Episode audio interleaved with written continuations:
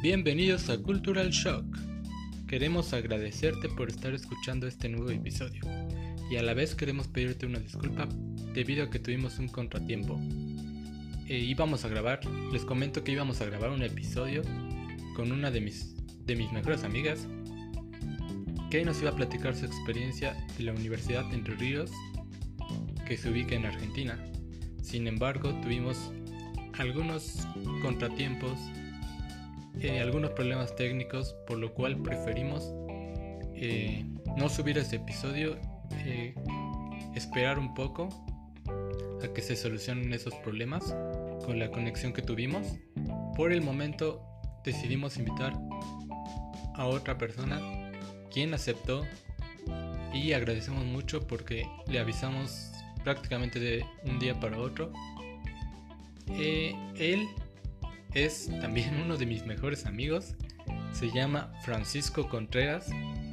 Estudió un semestre de intercambio en España en la Universidad de Vasco, y viene a platicarnos su experiencia.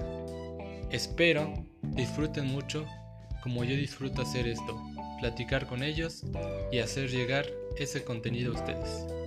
Sin más que decir, acompáñanos, vamos con Francisco.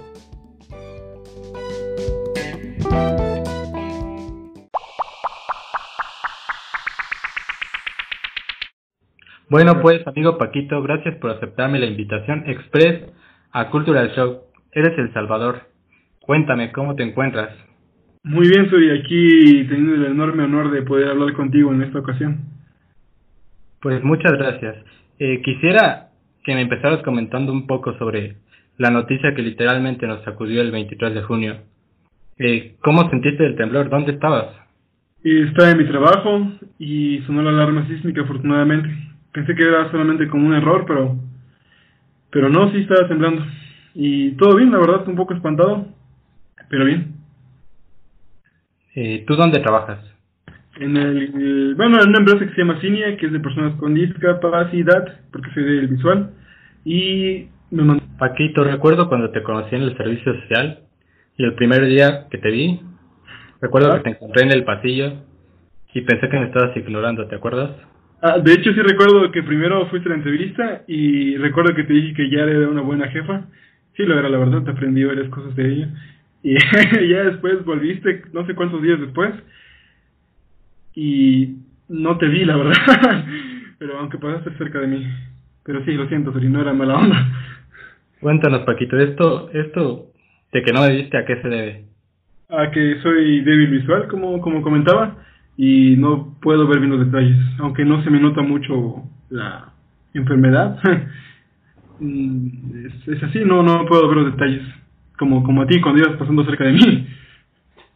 Exacto, eres como, bueno, un chico normal, pero al pasar junto a ti, como que no distingues los rostros, ¿no? Y bueno, no lo hago tanto como por exhibirte, sino más bien como ponerte de, ejemplo. Eso es algo que me gusta mucho de ti. Eh, porque muchas veces te lo he dicho que eh, la gente pone pretexto y, y tú teniendo esta pequeña condición, jamás te has detenido. Eso es algo que, que me gusta de ti. Muchas gracias. Es, a saber. Amigo, pues cuéntanos, cuéntanos de ti. Eh, ¿Qué estudiaste? ¿Dónde estudiaste? Estudié Administración de Empresas en la UAP y terminé precisamente hace como, como un año más o menos, aunque no me he titulado.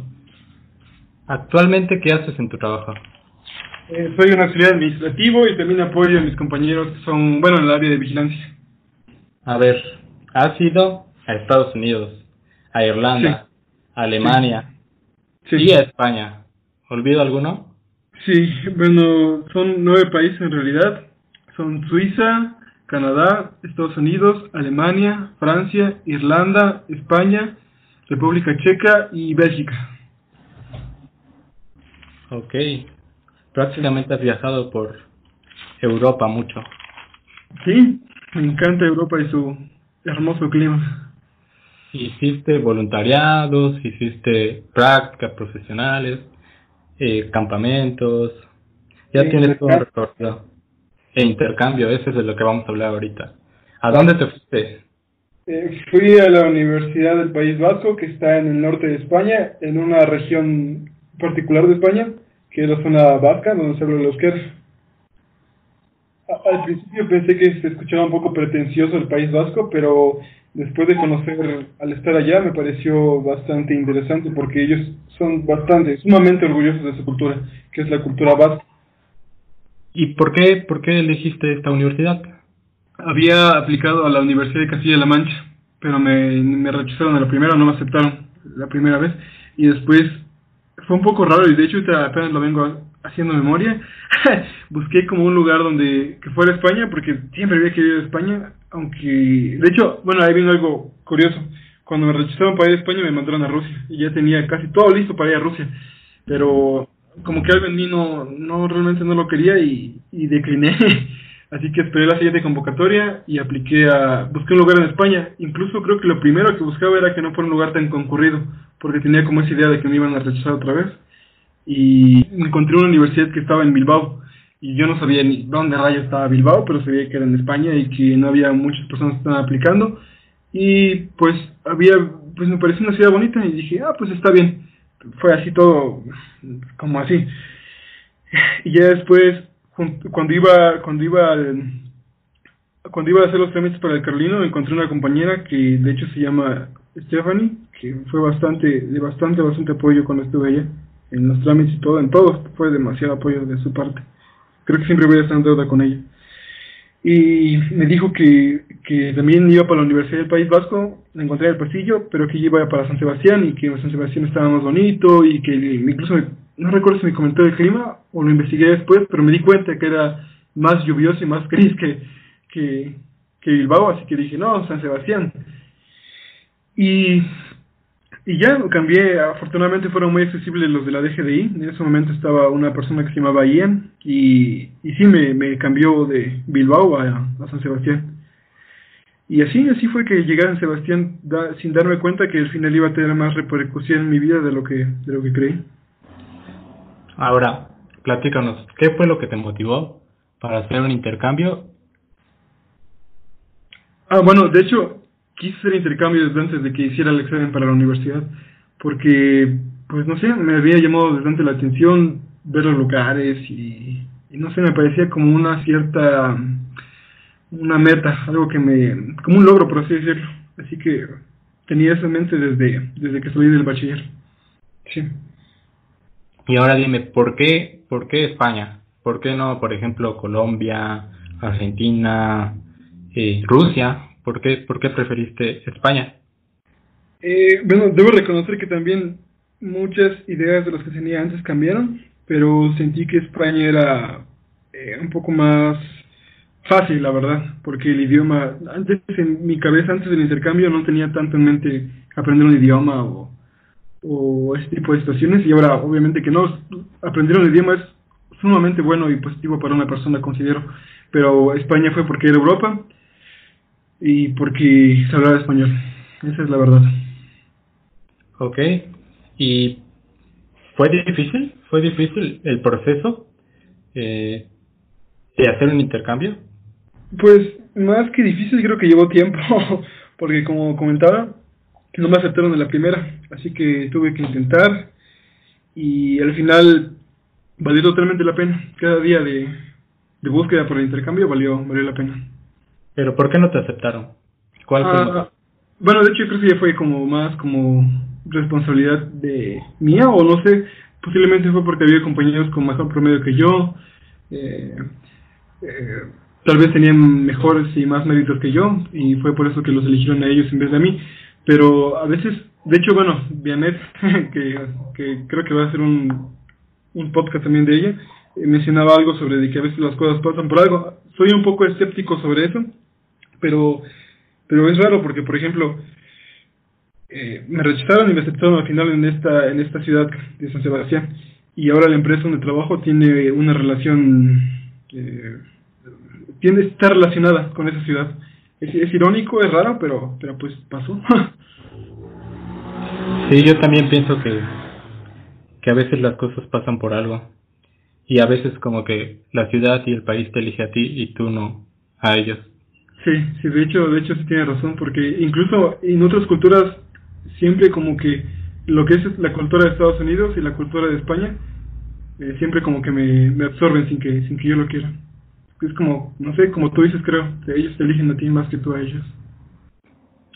Sí, y regresando un poquito al tema del proceso pre-intercambio, eh, ¿qué fue para ti, digamos, lo más difícil? Eh, háblame, no sé, puede ser la visa, te pidieron algún certificado de idioma, eh, algo así que tú digas, eso fue lo que más me costó. de hecho, la visa fue muy emocionante, la verdad fue como de, ah, voy a México, me quiero una visa para España. No, no tuve tanta complicación con eso. Eh, pues posiblemente creo que fue definir el lugar lo que más me costó trabajo. Sabía que era España, pero no sabía qué lugar realmente.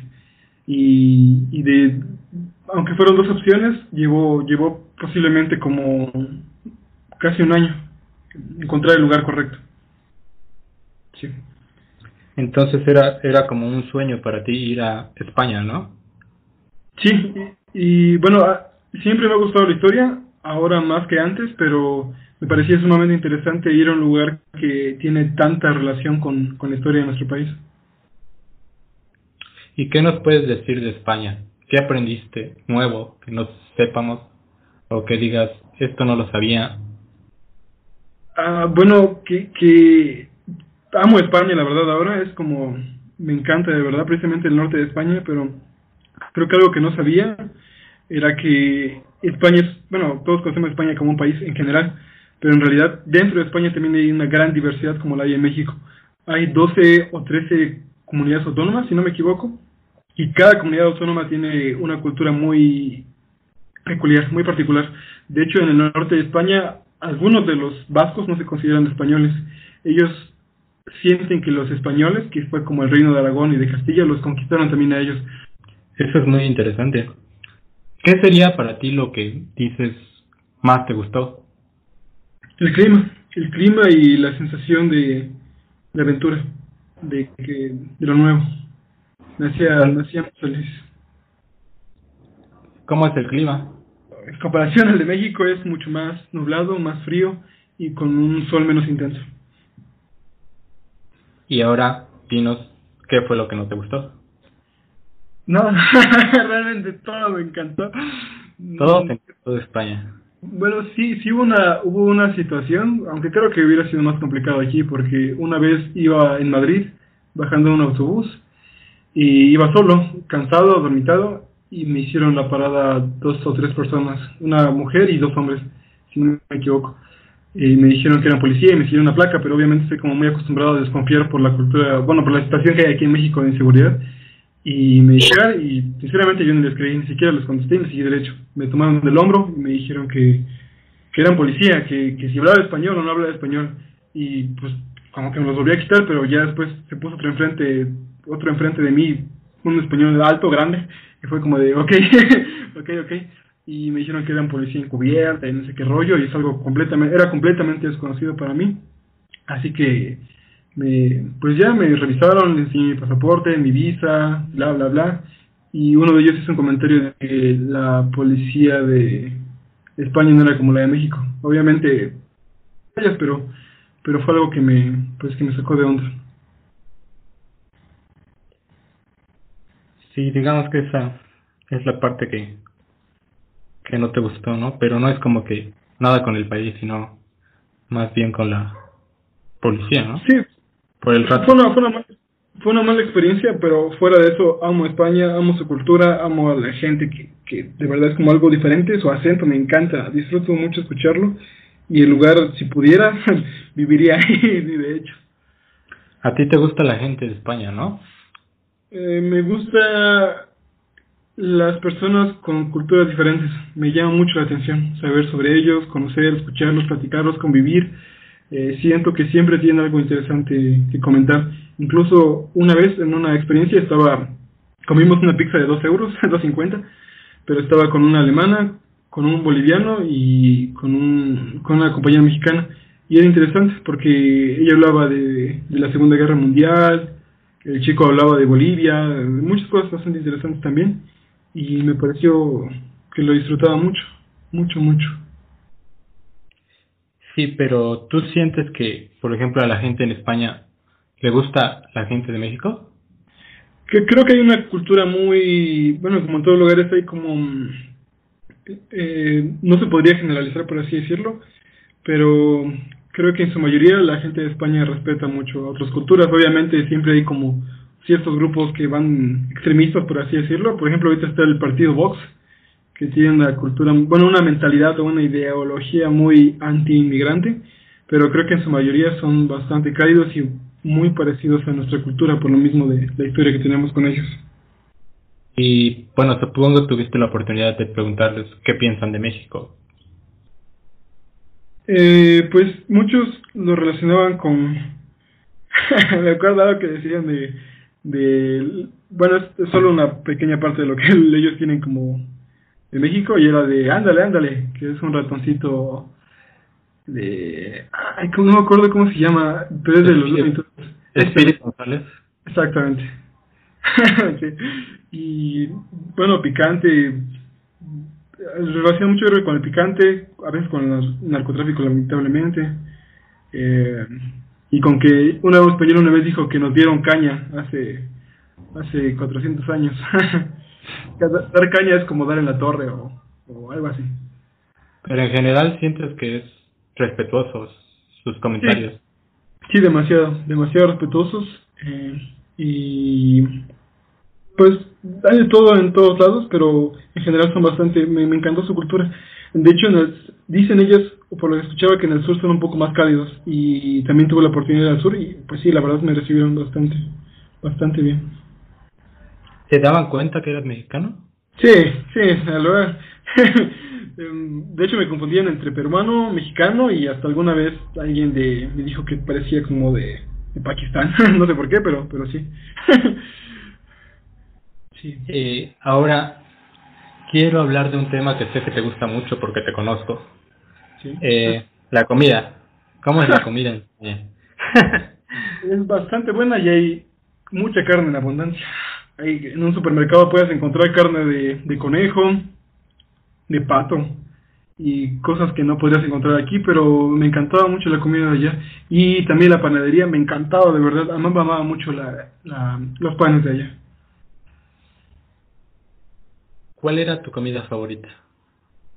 Pues era un postre, yo creo que eran las napolitanas. No sé si eran realmente exactamente de España, pero abundaban mucho ahí. Y también me encantó, me encantó probar la paella, preparada por españoles. Fue como, como, ah, por Dios. y bueno, pero explícanos más o menos cómo es una napolitana, porque... Perdón, una napolitana es como un pancito largo, larguito, que tiene adentro chocolate. Realmente es como, no es muy compleja, pero pero me sabía muy rica y había bastante en España, en el norte de España había muchas napolitanas, incluso eran muy económicas también, por eso creo que las compraba mucho, pero es básicamente un pancito alargado con chocolate adentro y, y eso. ¿Y la paella eh, en qué se diferencia, por ejemplo, de la mexicana? Eh, no recuerdo haber probado la paella aquí en México, pero la de España es pues arroz con diferentes tipos de carne y está muy muy rica. Y bueno, es un arroz amarillo, de hecho. Es peculiar porque el arroz no lo había visto de ese color, es un color amarillo, mm, amarillo piolín. y tiene, puede llevar mariscos, carne. Ah, igual hay unos que, son muy particulares del norte de España que se llaman pinchos. Y les, la gente acostumbra a ir, que me llamó mucho la atención, que iban entre semana, iban y salían. Por ejemplo, un jueves salías y ibas por un pincho, que llamaban así, y una copa de vino. Y había mucha gente por las calles, en la madrugada, en la tarde-noche, platicando y comiéndose un pincho que es un bocadillo, que ya es también pequeñito, con pan y puede llevar como pulpo, paella, carne, jamón, jamón, jamón ibérico, que era demasiado bueno. Y, y eso estaba muy padre, era algo, los pinchos creo que le llaman tapas más al sur de España. Ajá, es lo que te iba a decir, es como una tapa, ¿no? Sí, sí y me pareció bastante bueno, salías y te, te, divertías bastante y creo que era bastante bueno acompañarlo con una copita de vino y con un, un pincho o una tapa. ¿Dices que era como, como costumbre eh, comerlo los jueves? Eh, era entre semanas, no recuerdo bien qué día de la semana, ponía por ejemplo un jueves, pero pero me sorprendía que aquí en México regularmente vamos los viernes o el fin de semana, pero no, ellos ellos tenían como su desestrés, por así decirlo, entre semana. Y, era bastante padre, era bastante bueno. De hecho, te que lo recuerdo es como de, oh, por Dios. pero bueno, estaba bien. Queremos que nos platiques ahora sobre vivienda, por ejemplo. ¿Dónde vivías? Al principio, la, bueno, mm, fue un poco complicado eh, encontrar hospedaje. Eh, me apoyó la amiga que te comento que se llama Fanny, me dio espacio por un tiempo y fue demasiado apoyo, de verdad le voy a estar agradecido siempre. Y después encontramos eh, otro espacio más grande y más económico.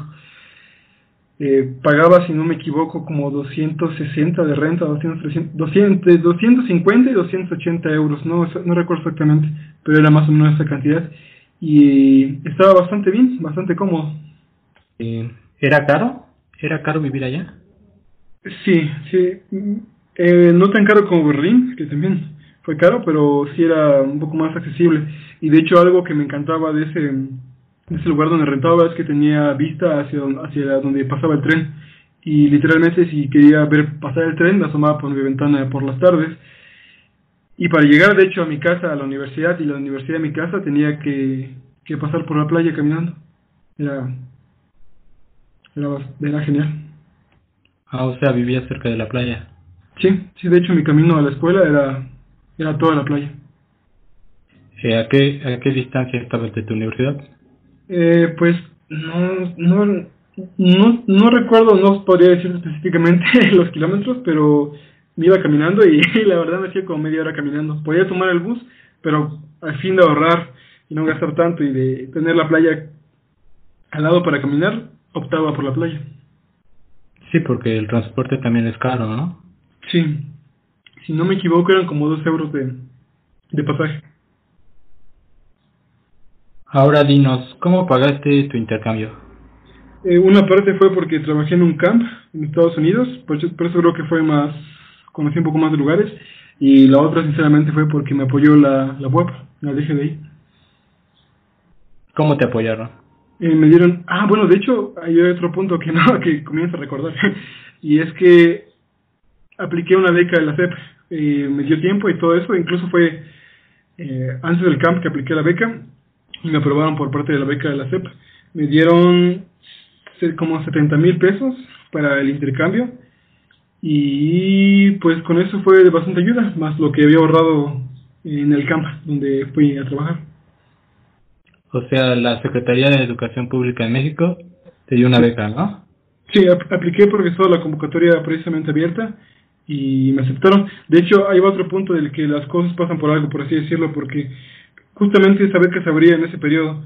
Si hubiera ido a Rusia o a, o a la primera universidad que me rechazaron en España, no, no, había, no habría podido aplicar esa beca. Que en comparación a las, eh, por así decirlo, al final resultó mejor que me rechazaran porque la beca al final fue mejor para mí y, y pude tener un, un ahorro extra con el campamento. Después de meditarlo, eh, fue mejor, fue mejor la, eh, haber ido a la Universidad del País Vasco que a las opciones anteriores, creo yo. ¿Pero cuánto dices que te daban? Eh, con la beca de la SEP fueron 70 mil pesos. Y si hubiera ido con la beca de la UAP, por así decirlo, hubieran sido como, como 40 mil, que hubiera sido la mitad y si hubiera aplicado como a la... De hecho, la, la Universidad de la Castilla-La Mancha también tenía otra, otra opción de beca que era la alimentación y el hospedaje. Pero después de hacer cuentas y después de vivir la experiencia me di cuenta que al final la beca de la CEP es mucho más recomendable que, que las becas anteriores mencionadas. Ok, 70 mil pesos que son aproximadamente 3.500 euros. Sí, más o menos. Eh, te lo dieron por el total del semestre, ¿no? No me acuerdo muy bien, Suri. Creo que, creo que, creo que fue una sola exhibición que me depositaron todo. ¿Era suficiente? Sí, demasiado, demasiado suficiente. Y aprendí a como a bueno ahí sí eh, era más cuidadoso con mis gatos.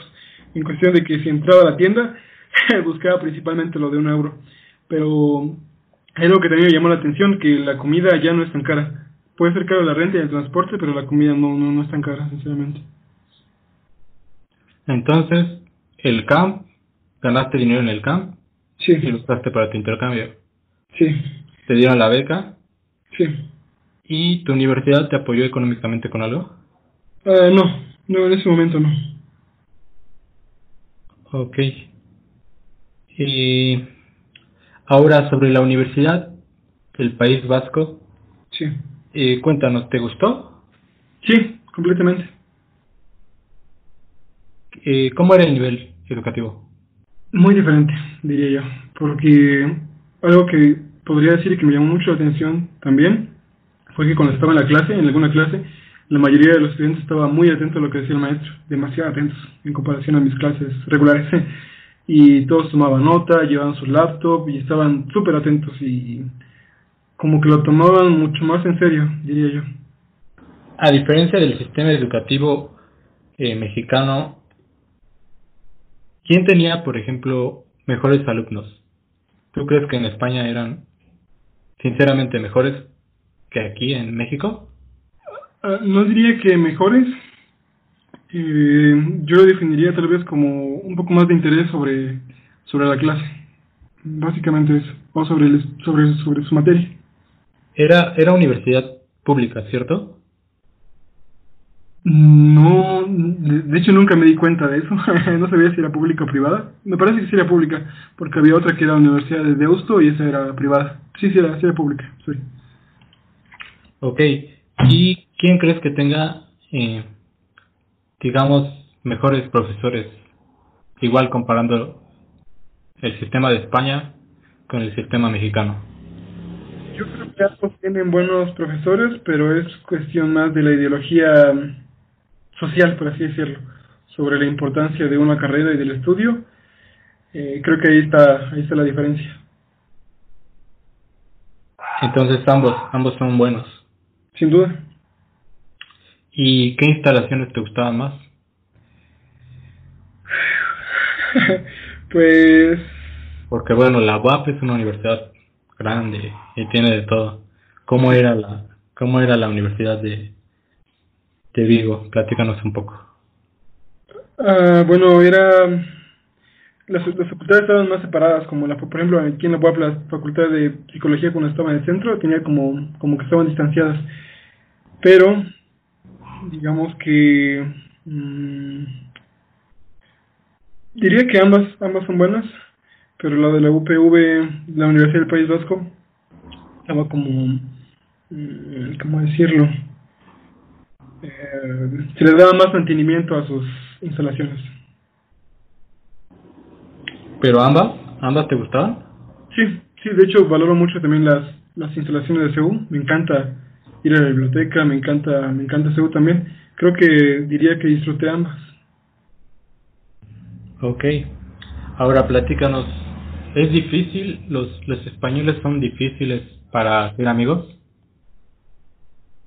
Mm, siento que somos más amigables los mexicanos, pero me parece que, por ejemplo, cuando encuentras un amigo de allá, eh, ¿cómo decirlo? Por ejemplo, aquí puedes hablar con 20 personas en la noche, ¿no? Tal vez allá también. Y todos es como, sí, muy amigable, bla, bla, bla. Pero son pocos que... Pero, podría decir que son un poco más eh, difícil de, de entrar como a su, a su confianza. Tal vez sí son como muy abiertos y muy amables. Pero también cuando son tus amigos, son, son muy buenos amigos. Muy como- Sí, por decir, por decir son más leales. Podría ser. Sí. Aquí siento que, por ejemplo, ya si te hablas con alguien, pues es porque ya se abrió y es como, como que ya. Pero aquí te puedes abrir con varios, bla, bla, bla, todo chido, todo bien. Y al final no es como tan constante la, la amistad, por así decirlo. Sí, entiendo tu punto. Por decir, aquí en México llegas al salón y la persona que te habla o se sienta al lado se supone que es tu amigo, entre comillas, pero no es como tal un amigo. Sí. En España eh, siento que, por lo que me dices, no, no se relacionan tan fácil porque no eres como tal su amigo, ¿no? Sí. Bueno, si, si dices que los españoles son un poquito más, eh, y digamos la palabra fríos para ser amigos, ¿cómo son en las relaciones? ¿Tuviste la oportunidad de relaciones sentimentales? Mi corte, es cierto. Next question. pues la verdad no, no tuve mucho de eso. Siempre he sido como muy, bueno, sí es un poco más al parte, pero no, como que no se me ha dado eso. la verdad. Sí, claro. Eh, bueno, pero dices que no, no hubo un crush por ahí, pero tú te das cuenta, ¿no? Eh, La gente en España es, al momento de relacionarse sentimentalmente, es aquí, es como aquí en México. Eh, creo que no, no, no tuve como mucha observación en aspecto, así que creo, que no lo podría, no lo podría. Bueno, debido a que Paquito pues no nos quiere contar de sus crush en España, Vamos a pasar a la siguiente sección. Hablemos sobre las materias. De hecho, de hecho, perdón que te interrumpa, Siri, creo que eh, en ese momento tal vez no estaba tan, creo que no se dio tan bien y creo que no estaba, no me sentía tan seguro como tal vez ahora, pero no descartaría en algún momento y me parecía, me parece, me parecería sumamente interesante tener como una relación, incluso casarme con alguien de otro país por la misma eh, sensación de emoción que tengo hacia otras culturas. Perdón. ¿Con una de España? De cualquier otro país, me siento que sí, me, me parecería muy interesante siempre conocer un poco más sobre su cultura y sobre su forma de vida, porque eh, estaría más en contacto con esa persona. Y, por ejemplo, tengo un amigo que se casó con una polaca y imagino que cada día debe, eh, o muy seguido debe de encontrar algo diferente en su esposa. Sí, claro, toda, toda una experiencia, ¿no? Casarte con, con alguien de otro país. Todo el día, todos los días sería como aprender algo nuevo. Sí, como tú con alguien de Alemania, Dori. ¿Por qué no? cambiando de tema. Cuéntanos sobre las materias. ¿Qué materias tomabas? Uh, tomé estadística, una materia que se me ocurrió tomarla en inglés al final, como que estuve un poco perdida en ese aspecto. después de que no querer. Es que primero apliqué a España, porque no me importaba el idioma, pero después fui al camp y me di cuenta de que realmente sí era importante aprender otro idioma para comunicarte con, pues, con la gente. Y pues cuando tuve la oportunidad de meter en materia en inglés, pues la metí en inglés. Ya tomaste tres materias. Estadística, una materia que se llamaba Business algo así, que no recuerdo muy bien, pero también estuvo muy interesante. Era algo sobre creatividad. Y otra que era... Ay, no me acuerdo, sorry, no me acuerdo que era de otra empresa, pero abordamos como diferentes tipos de empresas. Incluso con otros compañeros de México explicamos o expusimos un poco sobre lo que es Bimbo, que incluso a pesar de ser una empresa eh, multinacional, bueno, ¿cómo decirlo? Es una empresa mexicana que está también establecida en España. Ok, y es difícil. Eh, las clases son más son difíciles allá. Yo siento que sí es un poco más exigente en cuestión del examen, en cuestión de los temarios que abarcan.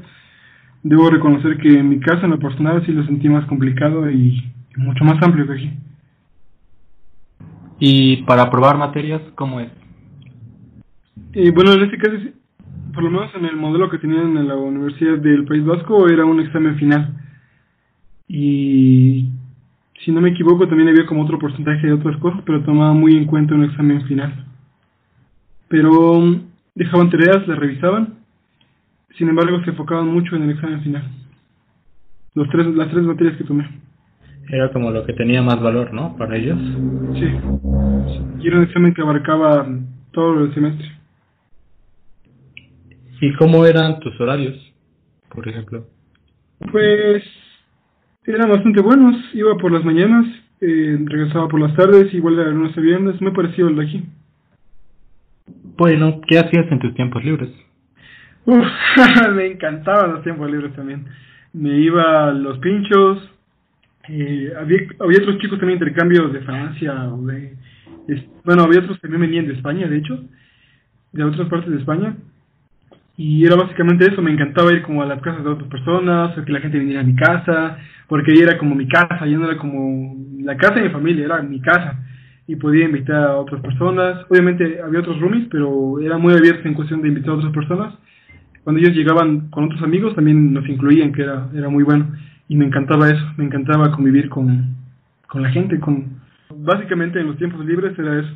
Y también era como explorar, por así decirlo, esa parte de donde vivía, ir como a la playa, ir a un monte que estaba por ahí cerca, ir a museos, me encantaba ir a museos, y cuando era fin de semana o eran vacaciones de las clases, eh, que fue en diciembre, que fue como la primera vez, por así decirlo, que ya comencé a viajar como un poco más mm, abierto, más libre. Eh, me tocó salir de España, de hecho perdí el vuelo, el primer vuelo que salía de España a Alemania. Y es lo que hacía en mis tiempos libres, viajar, convivir con personas eh, y conocer por ahí. Sí, eh, ¿fuiste alguna, algún reventón, alguna fiesta? Sí, sí, sí. Era más, como creo que me, como que me liberé, por así decirlo. De hecho, pues sí, tomaba más vino, tomaba más cerveza.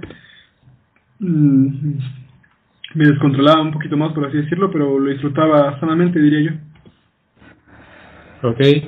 Eh, durante este intercambio, por ejemplo, ¿tuviste oportunidad de viajar a otros países? Sí, sí. En diciembre pude como, después de las vacaciones, eh, tomé un vuelo y me fui a Alemania, de ahí recorrí Berlín, me encantó Alemania, por cierto. Y de ahí pude recorrer otros lugares. Ya después de, bueno, en ese, en ese lapso de, diciembre, en las vacaciones de diciembre, los vuelos son sumamente económicos, como, como tú sabrás. Eh, encontré vuelos de 20 euros, 30 euros, que son mucho más económicos que, que a veces aquí. Y eso me dio la oportunidad de conocer otros países. Incluso no sabía que los países estaban tan cerca por lo mismo de territorios, un poco más pequeñitos pero tomaba unos bus y al otro día, no, bueno, ocho horas ya estaba en un país completamente diferente. Eso también me gustaba mucho porque había una gran diversidad también a una distancia muy cercana. Una ocasión de ya habían terminado las clases, tenía un tiempo libre y apliqué un voluntariado en una página que se llama Workaway, que había, que conocí ahí en el intercambio. Y esa página te da la posibilidad de, bueno, es como un poco más, mmm, ¿cómo decirlo? Eh, pues sí, es un voluntariado. Fui a Irlanda, eh, estuve ahí como tres semanas más o menos, eh, hacía voluntariado a cambio de hospedaje y ya compraba mi comida yo. Y estuvo bastante bueno también, la verdad. Bastante, ¿Se te hizo extraño cuando llegaste a España y después ya se te hizo normal? Pues creo que lo primero fue llegar y ver a toda la gente diferente. Hay una parte que tal vez hayas visto de la película que se llama El planeta de los simios donde llega y todos son como simios, ¿no? Obviamente no lo digo en sentido despectivo, pero cuando llegué, ver todos, o en su mayoría la gente blanca, alta y barbados, y hablando español de España, fue como algo bastante curioso. Obviamente había mucha gente también en otros países, pero en su mayoría eran españoles. Y bueno, Paquito, ya para concluir, cuéntanos, ¿recomiendas a la gente que haga intercambio en España? Sin duda. Sin duda, Suri. Es una experiencia que te cambia la vida. Yo creo que te ayuda a encaminarte realmente a lo que más quieres. Y vale totalmente la pena. Es una experiencia que se disfruta muchísimo, muchísimo. ¿Y tú en particular regresarías? Ese es el plan. Ese es el plan de vida. ¿También regresarías a la Universidad del Vasco?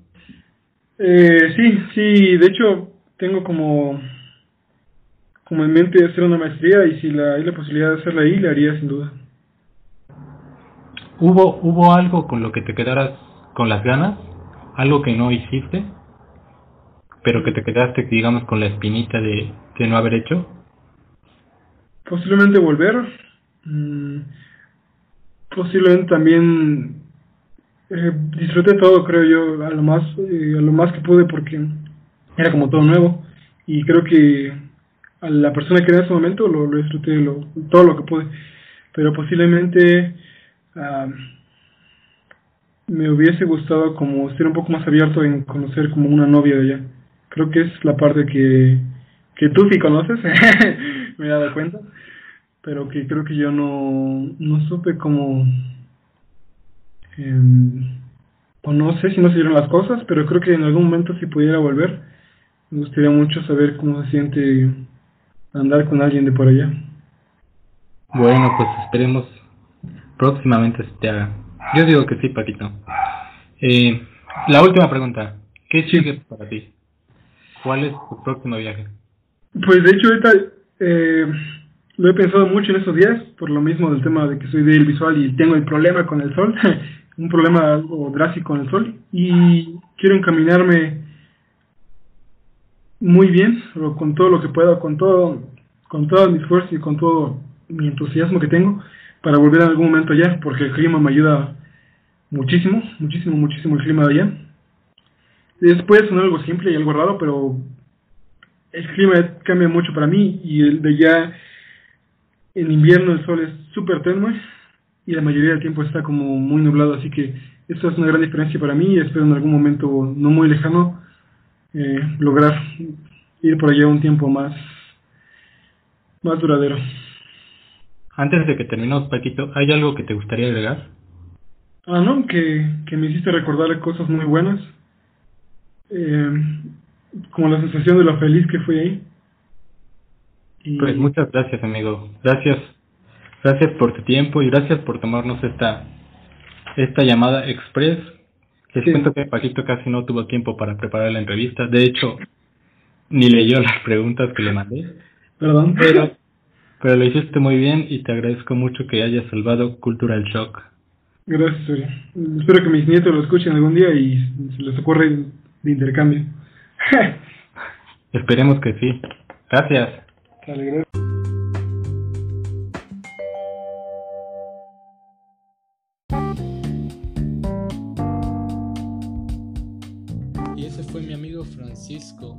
Paquito para los amigos. La verdad agradezco mucho, mucho que me haya apoyado porque la verdad lo tenía programado para el otro viernes.